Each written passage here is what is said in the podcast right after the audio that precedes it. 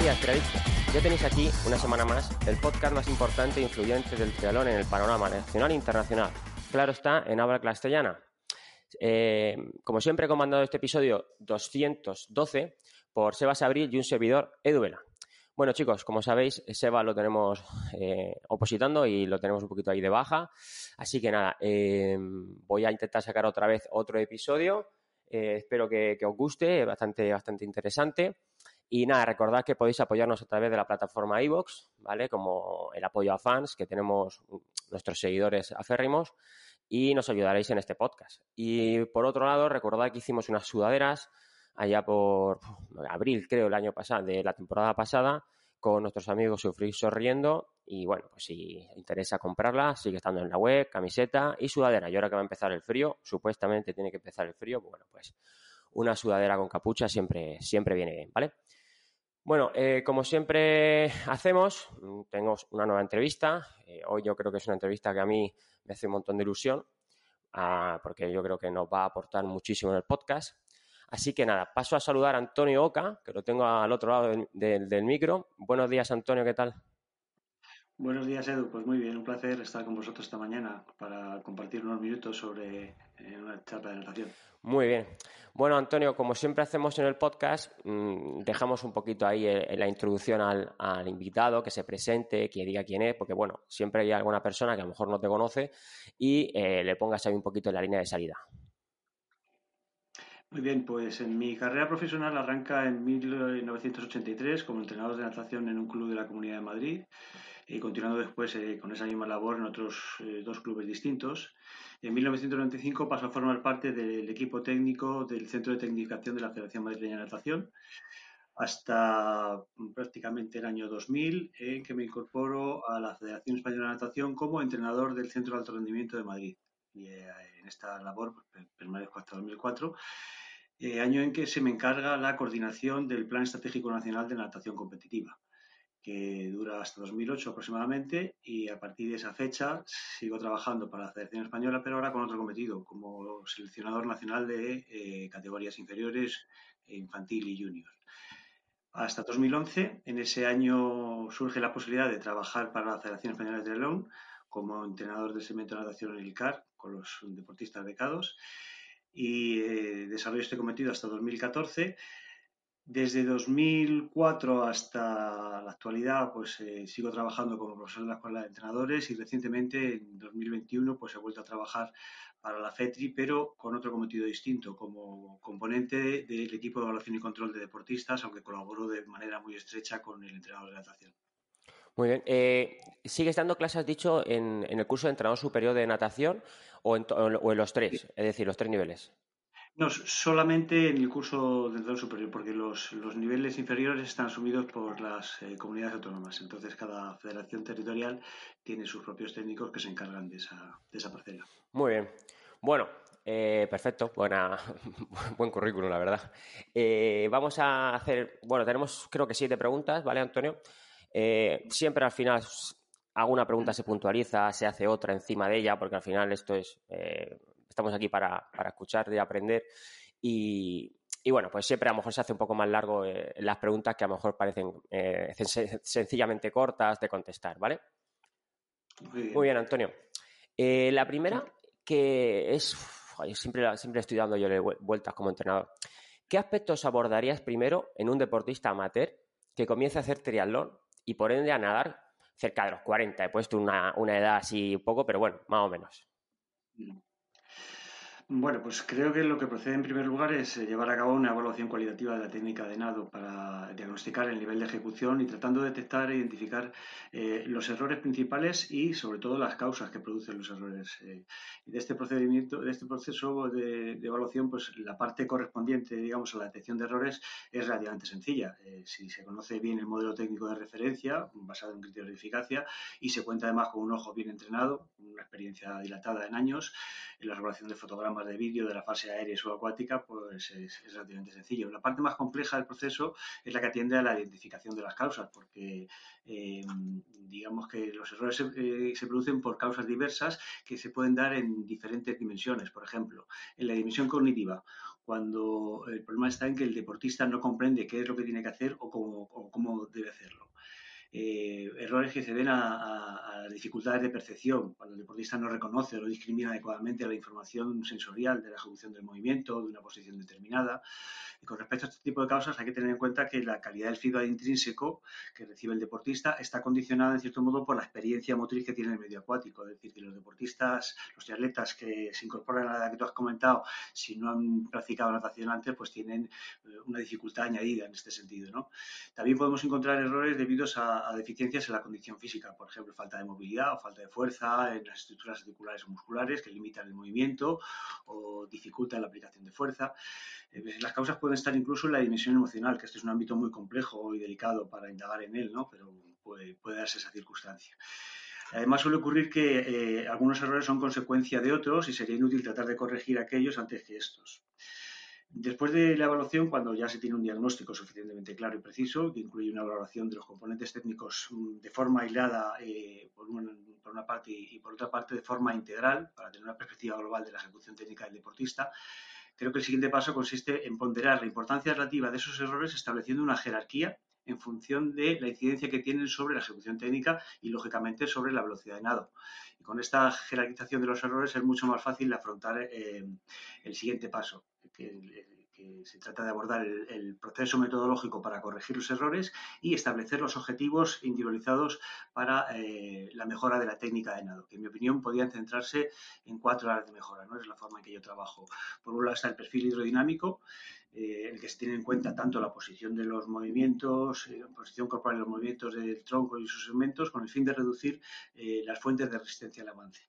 Por otro lado, otra de las áreas es hacer referencia a la orientación de superficies propulsivas, referidas tanto a la colocación como a la trayectoria de las manos y los brazos, las piernas y los pies durante las fases de aplicación de la fuerza. Una tercera área de mejora se, centra en la coordinación de los movimientos durante el nado, que yo considero que es el área prioritaria de entrenamiento técnico porque eh, puede ocurrir, por ejemplo, que tanto la orientación como la trayectoria de ambos brazos sea correcta, pero no su padrón coordinativo. Y esto es muy frecuente en triatletas no profesionales. Eh, por ejemplo, cuando un brazo está todavía en la fase de entrada, el otro está eh, moviéndose en la fase de recobro. Ahí se produce lo que conocemos como punto muerto propulsivo. El triatleta no está generando fuerza propulsiva en ningún momento y eso produce lógicamente una merma en la velocidad de nado. Eh, sí. Una vez que se han establecido los objetivos, pues lógicamente eh, lo, que, eh, em, lo que procede es que el deportista entrene para, cumplir esos objetivos. Sí, una pregunta que me ha venido, mira, ¿crees que es interesante que el deportista conozca la técnica? que sepa la teoría de la técnica, es decir, cómo dices tú, cómo entra la mano, qué es el agarre, qué es el tirón, qué es una batida, cosas que son al final, eh, luego sí sabe que es una maneta, una tija, un sillín, ¿no? Eh, entonces, ¿crees que es interesante que conozca la técnica de antemano cuando empieza a nadar? Yo creo que si quiere progresar es imprescindible. Es imprescindible porque, como he comentado, una de las causas del error puede estar precisamente ahí, la de la, dimensión cognitiva. No conoce o no comprende qué es lo que tiene que hacer. El agua es un medio totalmente ajeno al, ser humano y, por tanto, la percepción de sensaciones se dificulta bastante, sobre todo si no se tiene una experiencia previa durante la infancia y la adolescencia. Entonces, eh, el hecho de que conozca qué es lo que tiene que hacer y cómo debe hacerlo, pues supone un paso que permite avanzar más rápidamente hacia la mejora de la técnica. Correcto. Eh, Antonio, a tu parecer, ¿cuáles son los defectos en líneas generales que puede tener un triatleta que no consigue mejorar? Ah, has hablado un poco muy, muy, muy, muy genérico. ¿Podemos indagar un poquito ahí encima de, ese aspecto? Sí, eh, yo creo que los defectos más comunes son, como en todos los deportistas del medio acuático, incluso nadadores, aquellos que tienen que ver con las fases más críticas de, de la tracción. Por ejemplo, el la posición de codo alto en el agarre, que es característica para poder aplicar fuerza propulsiva eh, en las fases fundamentales, movimiento hacia adentro movimiento hacia arriba, o eh, tirón y empuje. Eh, es una posición muy difícil de conseguir. Y por otro lado, errores coordinativos, fundamentalmente en, el patrón coordinativo entre los brazos entre sí y de estos con la respiración o con el batido. Y de la perspectiva de la condición física, pues el entrenamiento a una velocidad monotónica, sin tener en cuenta los requerimientos de la competición. Es decir, se entrena siempre a la misma velocidad, que excede o no alcanza a reproducir los distintos valores que caracterizan la velocidad en el segmento de natación. Sabemos que hay partes del segmento que tienen, demandan una alta velocidad de nado y otras donde el triatleta puede desplazarse más cómodamente, especialmente si consigue colocarse a pie de otro, de otro triatleta que va adelante. Eh, mm, visto otra pregunta que me viene a la mente. Hablando del codo alto, eh, el otro día estuve leyendo bastante sobre el puño cerrado, el nado a puño cerrado, y, y hablaban de que tiene mucha transferencia con hacer el codo alto, porque al final puedes meter el codo arriba y notar mucho más ese, digamos, ese gesto, ¿no?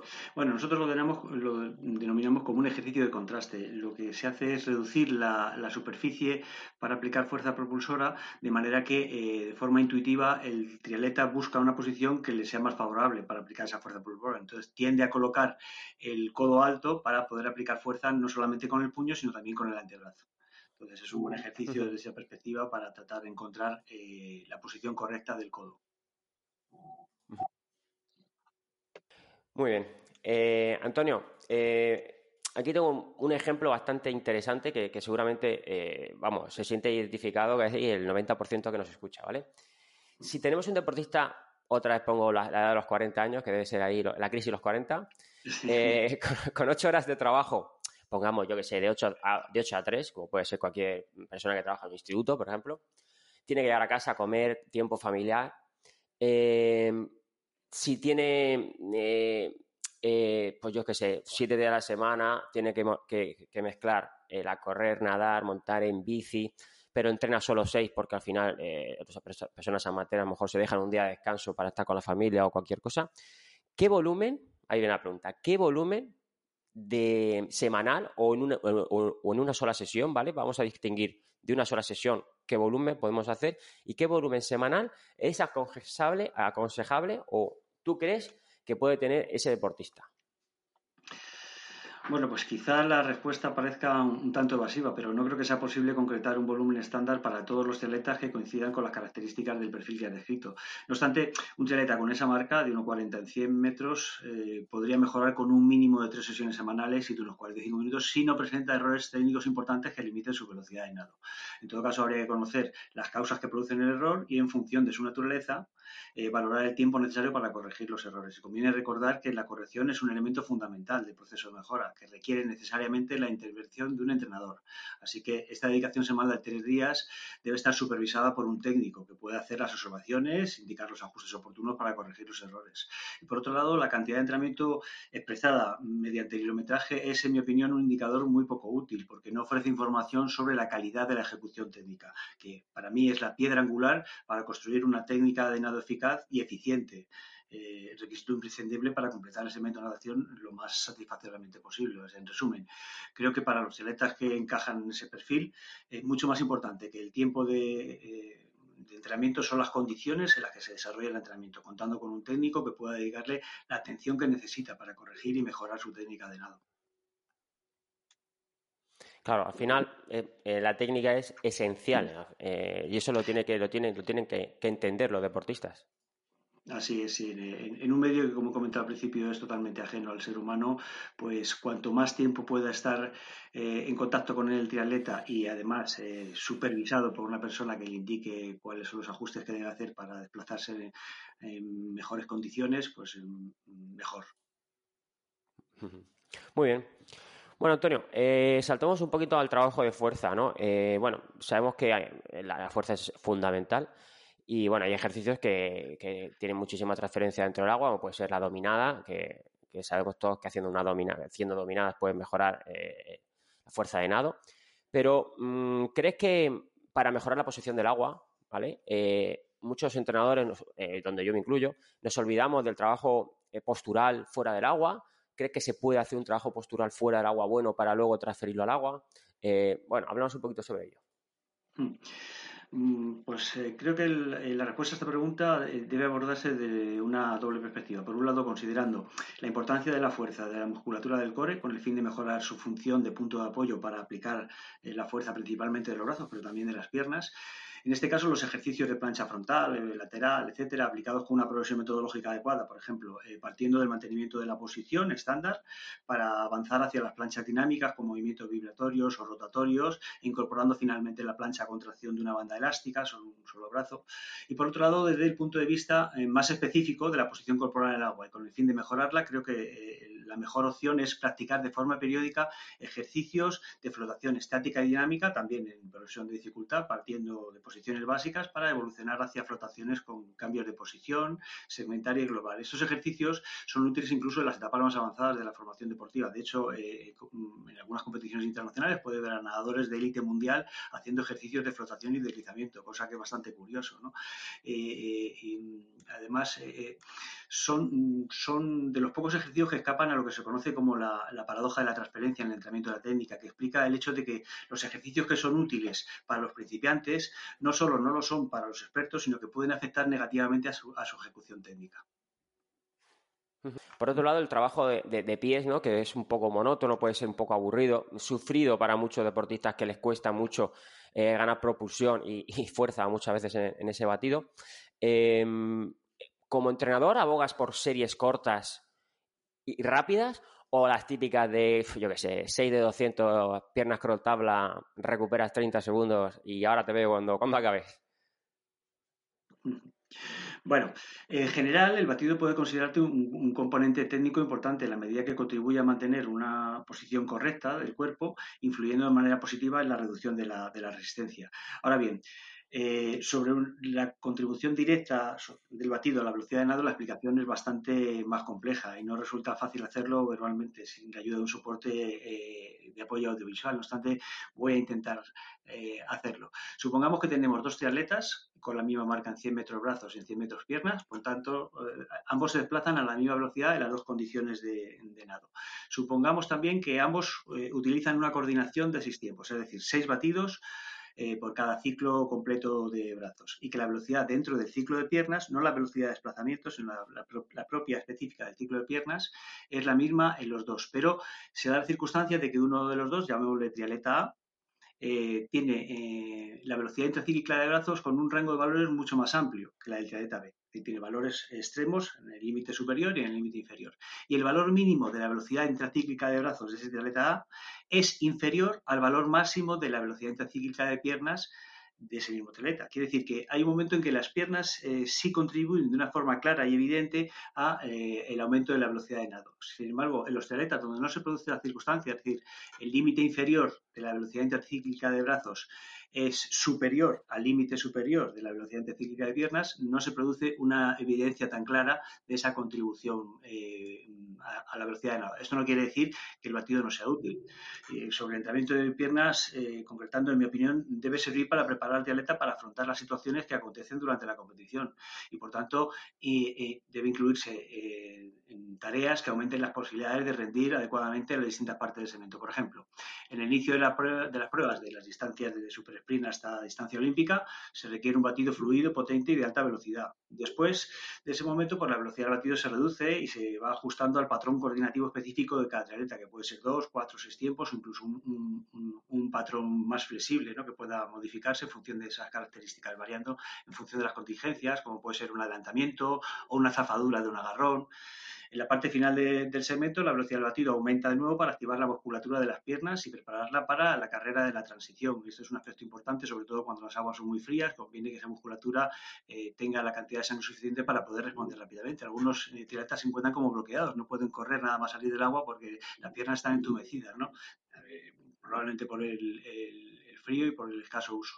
Por tanto, creo que el entrenamiento de piernas no hay que descantar ni las distancias cortas, eh, cubiertas a velocidades muy altas, incluso máximas, ni las distancias largas a velocidades moderadas, y también hay que incluir distancias intermedias con cambios de velocidad que reproduzcan esas características y peculiaridades que se dan en el segmento. Eh, sí, mira, Antonio, otra pregunta me ha venido. Por ejemplo, has hablado de las salidas, pero el giro a boya también es interesante tener un buen batido de, de pierna, ¿no? Porque al final eh, mucha, gente eh, se entra a boya y luego aceleras. Es como un giro, yo que sé, de, de, cono en el ciclismo. Es una salida fuerte otra vez.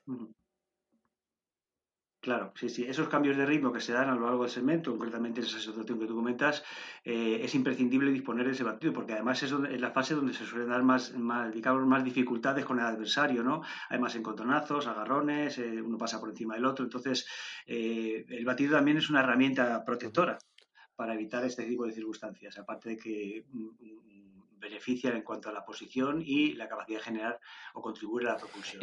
mira, otra pregunta que me viene a mí a la mente. Eh, mirar hacia adelante. ¿vale? En aguas abiertas. Muy interesante, muy importante. Pero sabemos que los pies bajan. Al final, la posición de la cabeza, cuando sube, el cuerpo tiene que bajar, pues si no es meramente imposible sacar la cabeza. Eh, en aguas abiertas, yo, bueno, yo, por ejemplo, como entrenador, siempre digo que hay que mirar para adelante, pero buscando ciclos de brazadas. hacerlo como automatismo, ¿no? No estar todo el rato boom, mirando para adelante, sino decir, a lo mejor cada seis, cuatro ciclos de brazadas, mira, porque también es un gasto energético, mira para adelante, ¿vale? Entonces, ¿cómo, cómo lo abordarías tú o cuál es tu pensamiento acerca de ello? Sí, efectivamente, yo creo que la, perspectiva que tú apuntas es interesante. Yo, de hecho, lo eh, suelo incluirlo como parte del calentamiento eh, para que ellos vayan alternando la respiración unilateral con bilateral, incluso con respiración frontal. Y eh, parte de, esas tareas también incluyen el nado con ojos cerrados, de manera que el, el triatleta sea capaz de orientarse aplicando fuerza propulsiva simétricamente con ambos brazos. es, esa percepción de la orientación con los ojos cerrados hace que mejore también su orientación en espacios abiertos, en, aguas abiertas. Entonces, eh, la alternancia a este tipo de ejercicios creo que es muy provechosa para mejorar precisamente esa, habilidad que es fundamental, eh, sobre todo cuando se la da en, aguas abiertas y distancias largas. Muy bien. Y bueno, por último, hablando de las piernas, ¿crees que el contraste con, aletas, quito aleta, pongo aleta, una aleta solo, eh, patada lateral o gambril, ¿Crees que eso mm, es, puede ser bueno o es, eh, bueno, es algo para que la gente no se aburra? Es mejor quitar aleta y darle pies con, sin aletas, que es como vas a intentar mejorar mejor. Bueno, es un ejercicio que, aparte de incorporar la variedad del entrenamiento, que es un factor interesante, sobre todo cuando se hacen altos volúmenes, ¿no? Eh, puede contribuir a mejorar la sensibilidad. Eh, desde luego no es la panacea, ni mucho menos. Es interesante, pero claro, eh, si tenemos un triatleta con un, un, batido que tiene muchos errores de ejecución, lógicamente lo que procede no es utilizar las aletas, es corregir esos errores y poco a poco ir mejorando esa sensibilidad una vez que el gesto técnico se ajusta más al modelo de corrección el, uso de material auxiliar es eh, interesante eh, en la medida en que puede contribuir a mejorar ciertos aspectos, pero de luego para la corrección yo eh, prácticamente lo, eliminaría. Vale. Y por último, otra pregunta que me ha apuntado aquí cuando estabas hablando sobre, sobre aguas abiertas. La forma, la metodología para mejor, o qué crees tú que es mejor, ¿vale? Porque al final, esto ya sabes cómo es. Tú puedes pensar X y hay otros que piensan X al cuadrado.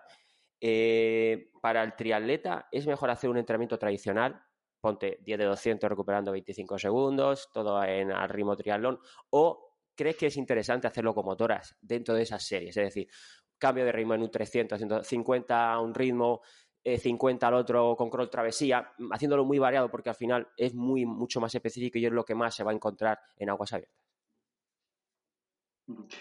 Pues, en mi opinión, ambos tipos de entrenamiento tienen su cabida eh, a lo largo del ciclo de preparación. Hay que ver, eh, en función de los objetivos individuales de cada triatleta, qué es lo que más conviene en cada momento.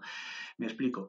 Podemos tener un triatleta que sea, tenga serias dificultades en, encontrar un ritmo uniforme, no sea capaz de mantener una intensidad estable durante un largo periodo de tiempo y eso, pues, por ejemplo, pensando en, en media distancia, Ironman o incluso en, en distancia olímpica es importante porque eh, hay un periodo de tiempo en el que se nada a esa velocidad.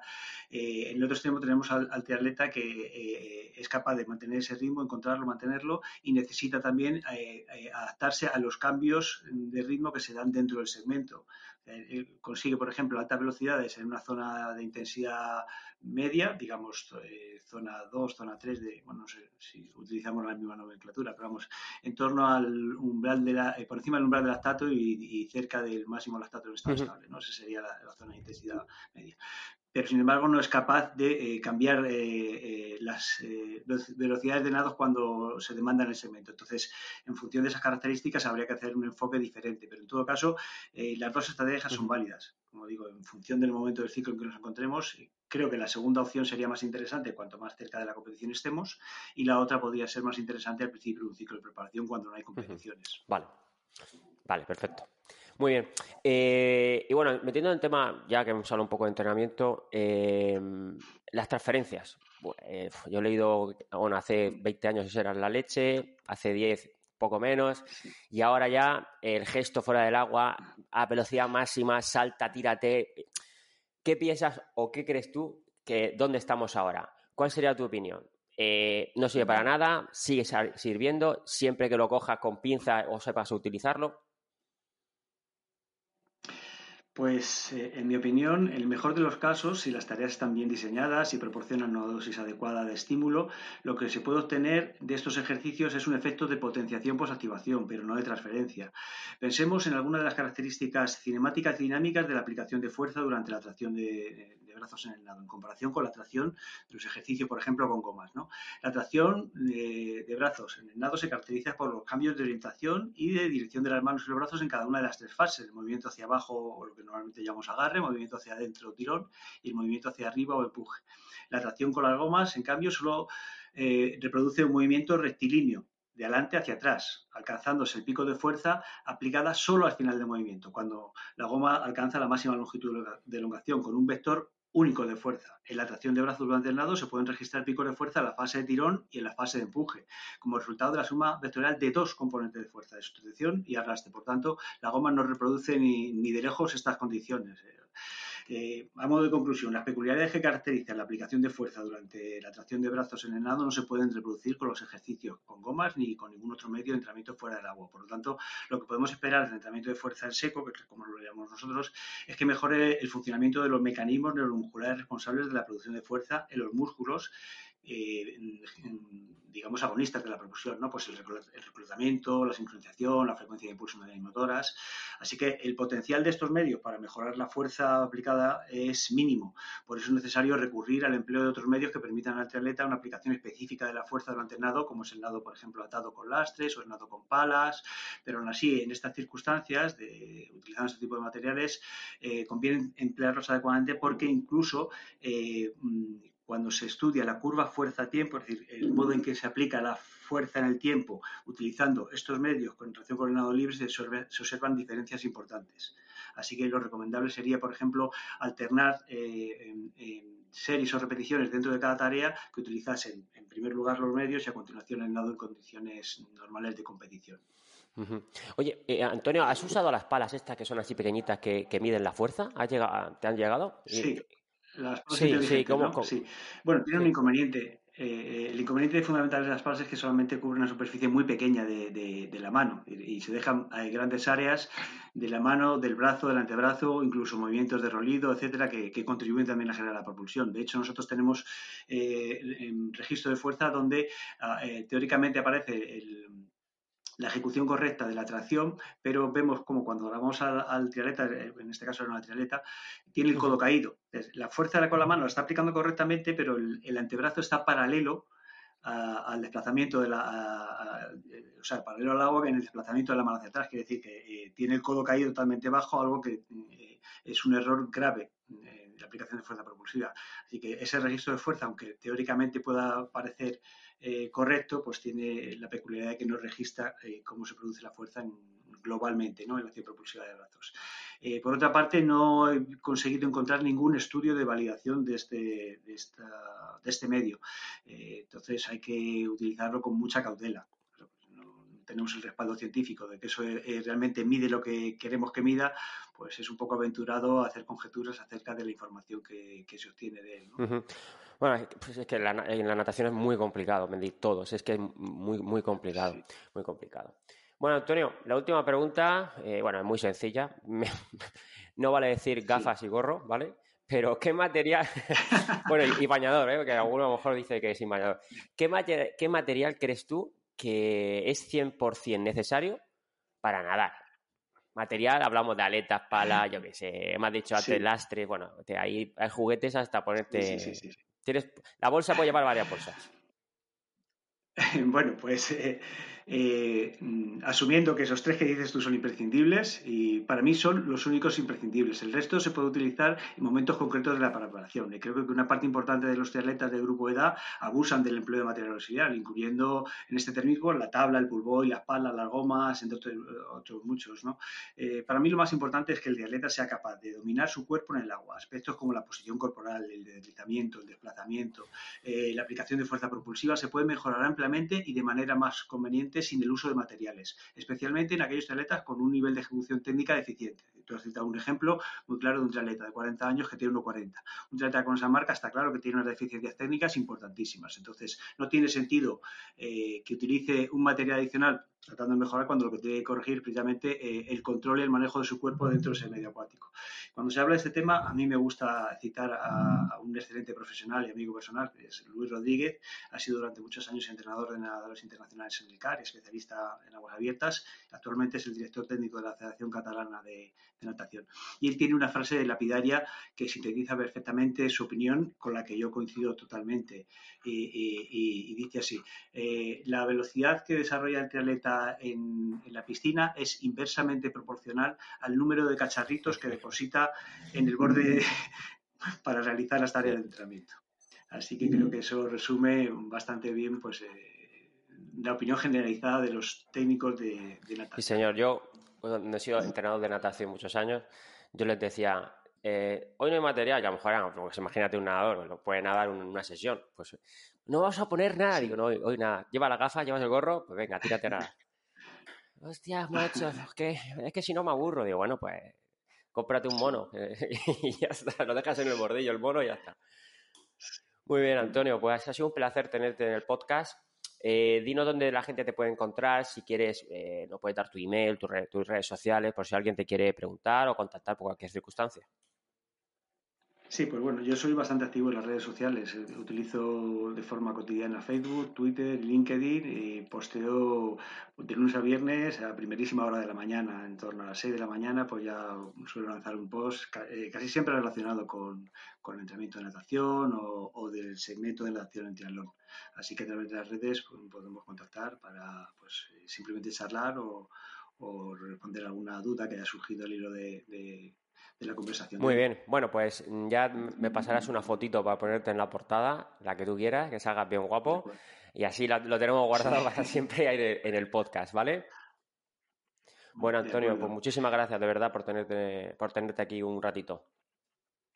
Un placer. Muy bien, chavales. Bueno, sin, dar más, pues, eh, sin dar más vueltas, despido el episodio, no sin antes recordaros que podéis por pasar por la web de Sebas, que es irandofino.net, o por la mía, que es motivacional.es. Así que nos escuchamos la semana que viene. Un saludo y hasta entonces.